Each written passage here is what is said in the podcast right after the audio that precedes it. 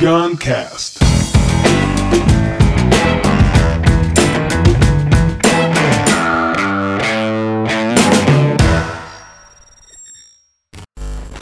A criança que eu fui um dia.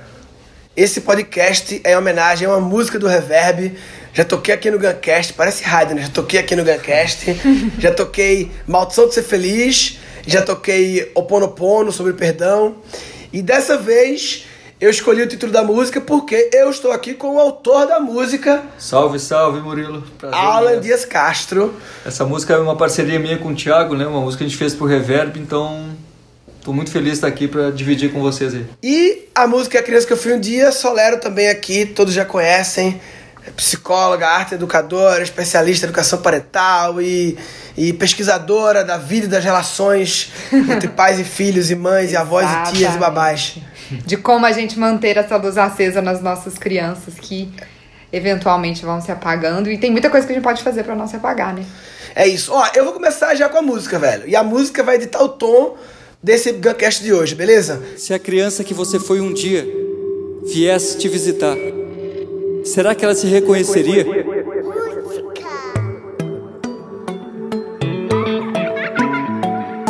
Ai, a criança que fui um dia hoje veio me visitar.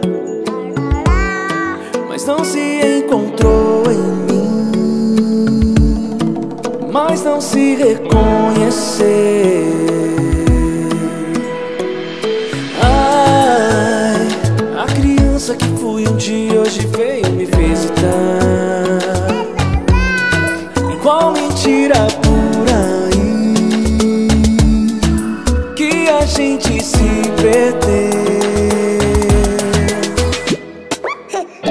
Desaprendeu a sorrir, foi. Desaprendeu a sorrir, é. Quem te ensinou a desistir? Quem te ensinou a desistir? De ser o que você quiser. De ser o que você quiser.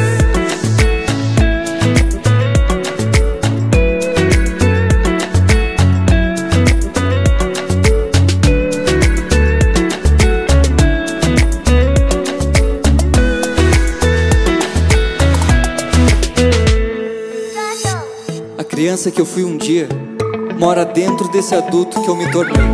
Na mesma gaveta onde eu guardo os para de sonhar, leva a vida a sério. E ela representa tudo que eu quis ser um dia. Mas parei de sonhar e levei a vida a sério. Exatamente como me disseram para fazer. Mas ao contrário de mim, ela nunca desiste. Ela insiste em me fazer sorrir. Essa criança não marcou hora na minha agenda lotada de desculpas, não pediu licença, ela simplesmente abriu a porta e veio me visitar. E como quem fala, ei, você não tá mais de castigo, ela me olhou e disse a coisa mais séria que eu já ouvi. Você quer brincar comigo? Desaprendeu a sorrir, foi. Desaprendeu a sorrir, é. Quem te ensinou a desistir? Quem te ensinou a desistir? De ser o que você quiser. Desaprendeu a sorrir, foi. Desaprendeu a sorrir, é. Quem te ensinou a desistir? Quem te ensinou a desistir? De ser o que você quiser. De ser o que você quiser.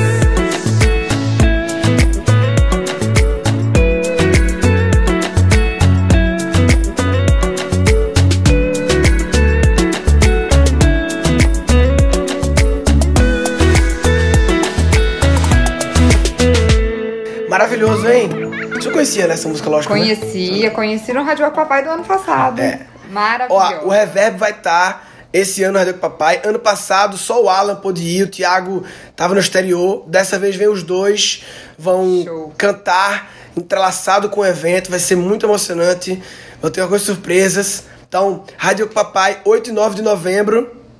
Só que se puder reservar a data, reserva de 6 a 10, porque quem se inscrever no Rádio Papai vai ganhar o Welcome Tomorrow, que é de 6 a 10. Se puder vir no 7, pelo menos, entendeu?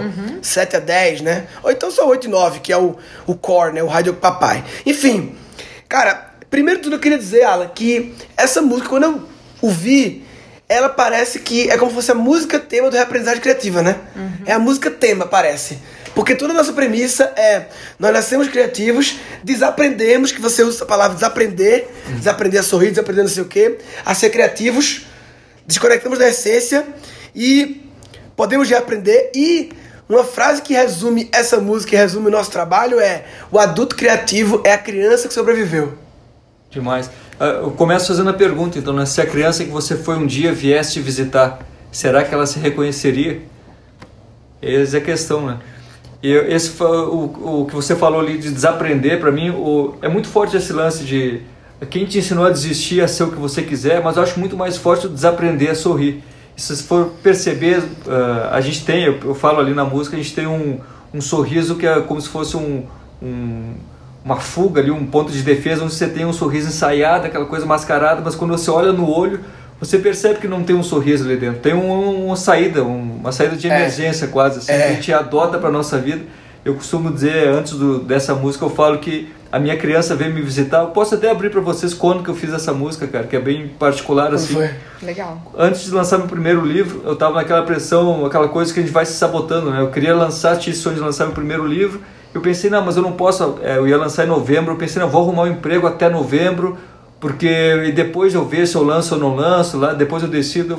E aí consegui o emprego um pouco antes de, de assumir o meu cargo lá. Eu comecei a olhar para mim mesmo e internamente aquela coisa, eu vi que o meu sorriso automático estava tava horrível, aquela coisa de sorriso amarelo, o olho, o olhar triste assim, a gente adota uma postura, eu estava completamente agressivo, com- refletindo fisicamente o que estava interno ali, né? Essa insatisfação comigo mesmo, na verdade. E essa criança veio me visitar justamente quando nem eu me conhecia mais. né? E eu percebi que, eh, acho que é isso, o resumo é isso, os nossos olhos refletem como nossa criança nos vê. Porque ela está ali dentro, então essa, essa coisa interna mesmo, da ver, nossa verdade está ali dentro e reflete, não adianta. E esse lance de desaprender a sorrir foi o que mais me pegou, assim. E eu, um pouco antes de aceitar o emprego, eu pensei firme e não aceitei. E aí, cara, não, não é isso que eu quero, não quero. Eu tô arrumando uma desculpa, eu consegui sim lançar esse livro, vou, vou encarar esse desafio de, de levar adiante isso. E aí, nesse tempo onde eu, onde eu não fui fazer eu não fui exercer minha função lá, que era totalmente fora do que eu tava do meu sonho, enfim. E aí eu escrevi essa letra, olhando para mim mesmo, que nem eu tava me reconhecendo. Pô, cadê aquele Alan sonhador? Cadê aquele cara que de riso fácil? Tava muito. Minha mãe fala que é uma expressão, tá emburrado, o que que houve? A testa franzida, aquela coisa. Totalmente com o meu sorriso automático acionado ali. Então, desaprendeu a sorrir. Onde é que foi parar aquela criança, né? Eu conecto muito o fato de, de. O sorriso vem da habilidade de sonhar. Então, se alguém fez você desistir de parar de sonhar, que eu- essa pra mim foi a frase que mais me chamou a atenção na música, né? Quem, quem te ensinou a desistir de sonhar, não é um negócio assim? A ser o que você quiser. É, a, a ser o que você quiser. É. E é, tem uma, uma frase dessas na internet que eu não tenho certeza se foi Jung mesmo que falou. Ou mas dizem. né? é, Ou Confúcio. Marta Medeiros. que Jung falava assim: enquanto Freud está preocupado em interpretar os sonhos, eu estou preocupado em não deixar que o homem pare de sonhar. Ah, essa é minha, essa é minha. É que tem toda uma análise de Maravilhoso, Jung hein? que, Maravilhoso. que também tem uma análise dos sonhos, mas ele ia muito para além do que, que o sonho significa. Ele ia para essa vontade de sonhar, que eu acho que para mim é o que a criança faz e o que mais faz a gente ficar feliz, né? Porque a vida é muito mais legal na fantasia, Sabe uma na confusão imaginação. que a gente faz que eu percebo, não sei se vocês concordam comigo, a gente confunde levar a vida a sério com perder a graça. É. Então você tem que levar a vida a sério, agora você vai ter É, que encarar, isso. agora esquece tempo vago, esquece filho, esquece brincadeira, não, agora é levar a vida a É, sério. isso aí. É a adultização, né? A adultização já- exagerada. Adulto, você é sério, você é, É isso, adulto. é, não. Você é adulto, você é sério. Então você. Inclusive a fantasia de adulto, né? Você tem uma, um- uma vestimenta esperada, uma atitude esperada de um adulto, né? Que isso, cresce, cara. É verdade. Amadurece, tem esse papo, né? É, eu, eu me lembro da. Não sei se vocês lembram da. A cerimônia de encerramento das Olimpíadas do Rio de Janeiro. Quando acabou as Olimpíadas de 2014, em 2016, eles sempre no final anunciam a próxima cidade, né? Que foi o Japão, que vai ser agora, Japão. E aí sempre a próxima cidade faz uma ceninha pra, no final da despedida da anterior, né? Pra anunciar. E a ceninha do Japão foi a seguinte: apareceu no telão um vídeo do primeiro-ministro do Japão. É, isso em todas as TVs do planeta passando esse vídeo, né? No Maracanã, mas em todas as TVs do planeta passando. O primeiro-ministro do Japão no Japão, ele no carro atrasado olhando no relógio, ele faz: Eita, tô atrasado pra ir pro Brasil. Aí ele de repente se transforma em Mario Bros. Plim, plim, plim. Sai do carro, aí no meio da rua de Tóquio lá, tem aquele cano verde do Mario Bros. Aí ele Vermelho. blum, entra. Ah. O Brasil e o Japão são opostos no. Sim, ah, né? boa, boa. Aí o cano saiu do Japão, atravessou o planeta pelo meio, chegou no Brasil, e aí lá no Maracanã, no meio do estádio, tava o cano verde de verdade. Onde ele Glu, glu, glu, sai o primeiro-ministro vestido com um chapéu de Mario Bros e um negócio de Mario Bros. E a pergunta é: como foi essa reunião que deram essa ideia? Com certeza havia uma criança. Ou uma criança de verdade, ou um adulto cuja criança. Muito jogou Tinha voz. Mario, né? Tinha, tinha referência ali, né? É, pô, não, não. Porque a referência de Mario Bros todo mundo tem, mas a coragem de ousar trazer essa referência para aquela mesa De e manifestar isso. executá-la, com Executar, né? certeza. O cara aceitar e fazer, Uhum. vambora. Tinha uma essa reunião, cara. Rapaz, tu faz corajosa. ideia. Qual é a tua ideia, irmão? Eu pensei assim. Quando eu gostei, olha só que o primeiro-ministro falando japonês, né? Arisan, arigato, arigato, não sei o quê. O primeiro-ministro de Mario Bros. Tá louco, irmão? Você tá louco? Isso aqui é o sério. Que a gente lembra depois de sei lá quantos anos, né? É. Isso aqui é sério, sem brincadeira, sem brincadeira, vai. Quantas reuniões as pessoas, se a pessoa propõe, quanto, em quantos lugares alguém proporia isso e alguém dizer, não, papai, pô de Mario Bros, isso aqui é sério, vai. Quem mais vocês acham? Acabou. É isso aí. Isso se uma pessoa tiver a coragem de pensar, a coragem de manifestar, tem a grande chance de ser ainda. Exatamente. Se tiver passando pela primeira etapa, pela segunda. Se E sabe o que, que é né? mágico, assim? O tanto que esse pequeno momento, né, se- sendo passado para todas as televisões, o que, que ele pode ter trazido de leveza, né, de humor para a É, vida das pessoas o que estão ali Japão, assistindo. O Japão, bagulho sério, o Japão, não sei o Uma quê. coisa simples que Né? deve. Nossa, Você muito. trouxe uma coisa legal ali. É isso que falta. E, Engraçado o cara ter, eu imagino o exercício para ele levar adiante essa ideia de expor, que você falou, porque o julgamento é uma coisa que poda muito essa criança. Claro, Sim. toda Essa hora. coisa de. Eu tenho um poema aqui, posso ler um trechinho? Pode, eu acho claro. que de repente vai dar uma referência, vai voltar para referência. Que é o espaço. É, que a gente. Esse negócio de, de realmente assumir que tem um sonho, assumir que quer alguma coisa. Com isso, vem as pessoas dizendo que é impossível, que não vai dar. Eu repito, que tem que amadurecer. Digo que tem uma criança que sonhava em ser astronauta e ouvia que devia manter os pés no chão. Você está sonhando muito alto. A realidade é mais pesada do que você imagina. Mas só quem mira a lua sabe que o sonho começa aonde a gravidade termina. Então tem esse papo, né, de Que lindo, das pessoas arrepiei. dizendo, bota os pés no chão, para de sonhar, cara, volta. Pro... Olha, só quem mira a Alan, lua. você tá me lembrando um dia que eu devia ter uns 15 anos andando na reta da Universidade Federal de Viçosa com uma colega que me perguntou o que, que eu ia fazer no vestibular. E eu tinha decidido que eu ia cursar Belas Artes, porque eu tinha, pra mim, saber que um curso pra tornar a gente artista, entre aspas, existia, era algo mágico, entendeu? Eu falei, nossa, nunca imaginei. Pra mim, ser artista ia ser aquela coisa que você ia ficar lá sem estudar, nem nada. Eu descobri que tinha uma faculdade pra fazer isso, é isso que eu vou fazer. E quando eu falei pra ela, o que ela me disse, ela que na minha idade falou: Não, Bianca, mas tem que ser um, um curso assim, meio mais pé no chão, né? Não pode ser isso. E assim, o tanto que eu sou hoje completamente longe do estereótipo de quem cursa belas artes, o que quer dizer que Tu qualquer fez? Pessoa. fez? Eu fiz. Fez. Foi o que, me, o que me graduou como arte educadora. É, quatro anos de uma faculdade maravilhosa, muito louca, mas muito bom. Mas o, o que eu queria dizer é que assim. Dá pra você fazer um curso que é estereotipado sem cair numa estereotipação negativa. E tudo bem se você for pra uma estereo- estereotipação positiva, mas que com criatividade a gente faz o curso de administração igual a todo mundo, e se aquilo realmente está tocando no seu coração, você vai utilizar aquilo de uma forma muito mais essencial, produtiva e muito mais legal do que Sabe qualquer outra coisa. Eu vi esses dias, cara, que eu achei muito forte, que era assim: é, você pode fracassar, inclusive naquilo que você não queria. Exatamente. Né? Você vai seguir uma carreira porque disseram que seria mais fácil, quando você- chega lá, lá na frente te olha e, porra, não era isso, ou não, não conseguiu. Se você pode fracassar no que você não quer. Que seja no que. É, não, e a chance de sucesso, o fracasso diminui se você quer, né? Exatamente. Teoricamente, se é algo que você quer muito, a a chance de fracasso é menor. E a Exato. busca acaba sendo um sucesso também, né, cara? O- É Porque isso. senão chegar lá é sempre aquela coisa que a gente almeja, mas chegar onde, velho? Chegar onde? O caminho é o lance. Quando chegar lá, lá muda. Alexandre Cacau Show me falou, Alexandre Costa, um mega empresário, um sucesso. Não dá nem pra escrever o sucesso do cara. O cara criou a Cacau Show. Somente, ele criou do zero a Cacau Show. Somente. Criou do zero. Somente. Nem precisa de brifar Não precisa mais. nem falar mais nada. É, criou tudo, do- assim, sozinho não, mas do zero, enfim. E ele, ele fala na jornada dele, toda vez que ele tinha um lá, o lá mudava de lugar.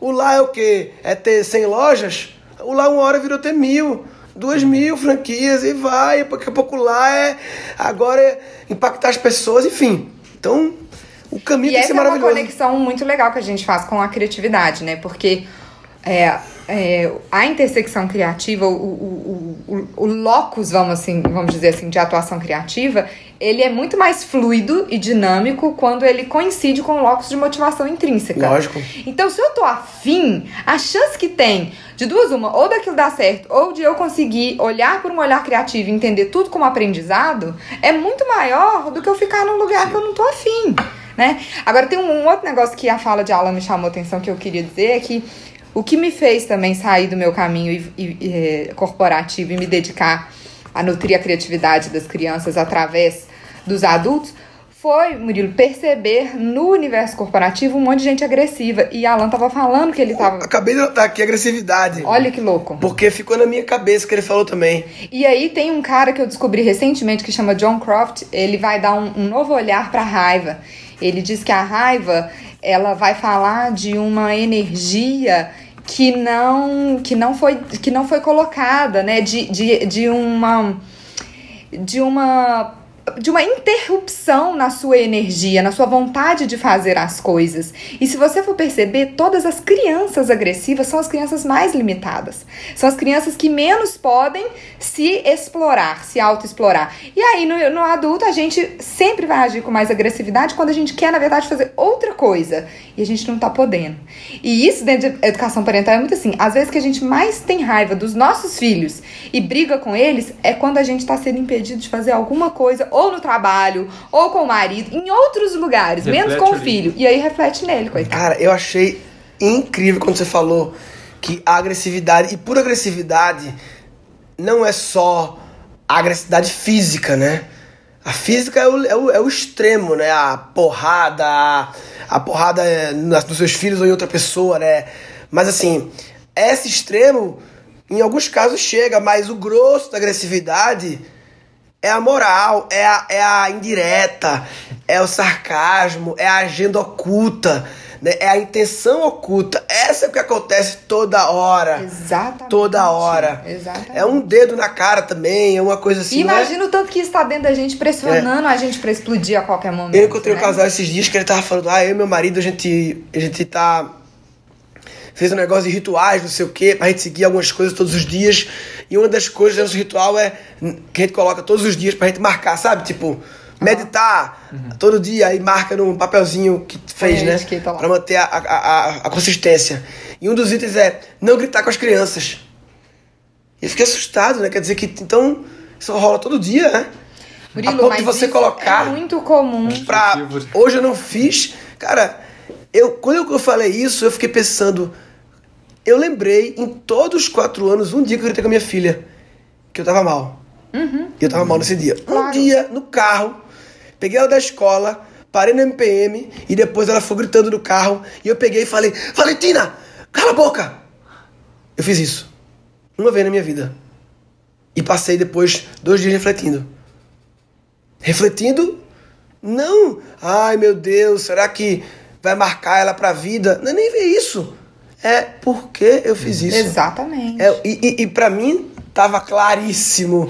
O, o, o roteiro daquele meu dia É. só podia acabar nisso. Mas aí é o autoanálise mesmo, da É. pessoa parar e fazer um. Autoobservação. É isso, é e ter a capacidade ali também de se. da humildade mesmo, né? De Deixar o ego de lado. Não, realmente eu tô fazendo isso porque eu não tô. Às vezes a minha mulher fala, Alan, qual, qual é o real problema? aí? Que você tá, tá reclamando de tudo, vamos, vamos na fonte ali. Daí eu começo a pensar, ah, foi isso. E você comentou em trânsito, você tava no trânsito, você falou, o trânsito é o maior catalisador, eu Muito. acho disso. As pessoas descontam na buzina, descontam na. Muito. E aí tem isso, quando percebe, quando ela passa uma vida achando que não tem razão, as pessoas podando ela, e ela vê um momento onde ela tem certeza que tem razão. O cara tá parado em fila dupla, por exemplo. É. É um momento que ela extravasa, porque ela tem razão. Oh, é. Eu tenho razão, bota toda aquela raiva como uma justificativa, né? E aí, pô, mas se for buscar, não é aquele cara que tá ali. Ela já fez aquilo ali, entende? A gente também. Ou seja, a beleza de você olhar para os seus momentos de agressividade com o olhar de opa, temos uma pista. There's something. alguma coisa está There's something. É. Obrigado, grato por essa agressividade que me Agora- fez observar. Uma coisa interessante também, Murilo, que se você tá num. É porque você é um cara privilegiado no sentido de trabalhar com algo que te dá prazer, né? E de estar antenado a isso naturalmente. Então, só de você ter essa informação, isso facilita você ter esse tipo de percepção. Porque o ruim é, é, é pais e mães que vivem essa vida tão normal e chata é, e angustiada, que não conseguem colocar sua luz pra fora, e eles vão se auto-percebendo. Um, um, um ato agressivo, dois atos agressivos, três atos agressivos, e eles não conseguem mudar, porque esta mudança, parar de agir agressivamente com meu filho, vai dizer de uma mudança interior Muito forte. gigantesca, que se o cara não Muito botar, priorizar ela, não É. vai rolar o resto. É. E Então, aí, provavelmente no trabalho também, se, se tá gritando com o filho, como que tá no trabalho, né? é, o Nas bicho relações do tá trabalho, pegando né? com certeza, Está com pegando. certeza. Aí estão gritando com ele também, tem ser um chefe em Ah, cima também que sim. tá. Aí chuta o cachorro, né? Não, e você É. sabe o que que é mais louco que eu já discuti isso até com meu marido, assim? É como que quando a gente recebe uma bronca ou uma pessoa grossa, mal educada, que seja nosso chefe, que seja o vizinho, que seja qualquer um, a gente segura. Quando é o marido, ou o filho, ou a mãe, Incrível. Se ele falar meio ruim com você, você, já ataca tudo. Ou seja, com as pessoas que mais te amam, com quem você tem mais intimidade, você vira monstro. E com aquelas pessoas que, que, tipo, elas que mereceriam a sua monstruosidade, você não faz. Mas eu acho que é também achar outras maneiras de catalisar isso de Isso. É. para não guardar também, né? De não botar pra fora. E por muito tempo eu achei que o meu trabalho seria esse para-raio, né? Esse de escrever, então eu vou botar pra fora e passar para as pessoas essa mágoa guardada, assim. Aí eu ouvi um conselho de um cara chamado Márcio Libar. Conheço o Márcio Libar, maravilhoso. É, o cara é genial. Monstro. E ele falou pra mim uma vez assim, ó, "Eh, resolve teus problemas antes de escrever, pra não descontar na caneta. Eu pensei, poxa, Uau. realmente eu tava sendo, eu tava recebendo aquela coisa e passando pros outros alguma coisa que não era nem minha. Verdade. Resolve e escreve. Isso, é- isso mudou totalmente o formato de escrita, mudou a aproximação das pessoas em torno do que eu escrevo, do que eu falo. Então, não tô, não tô, não tô passando para elas o lixo que É eu recebo. verdade. Então, eu reciclo e passo. Excelente. Eu- eu Isso cheguei- aqui é o ato criativo, né?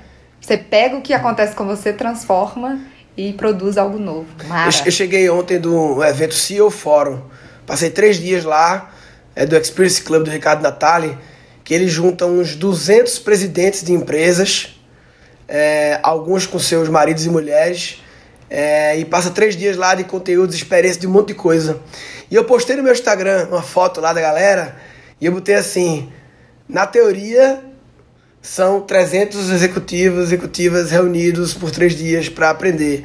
Na prática, são dias em que um monte de adultos voltam a ser adolescentes. Por quê? Dois pontos. Que era bem o roteiro do que acontecia. Aprendem pela manhã, brincam à tarde e bebem à noite. é isso que rolava lá.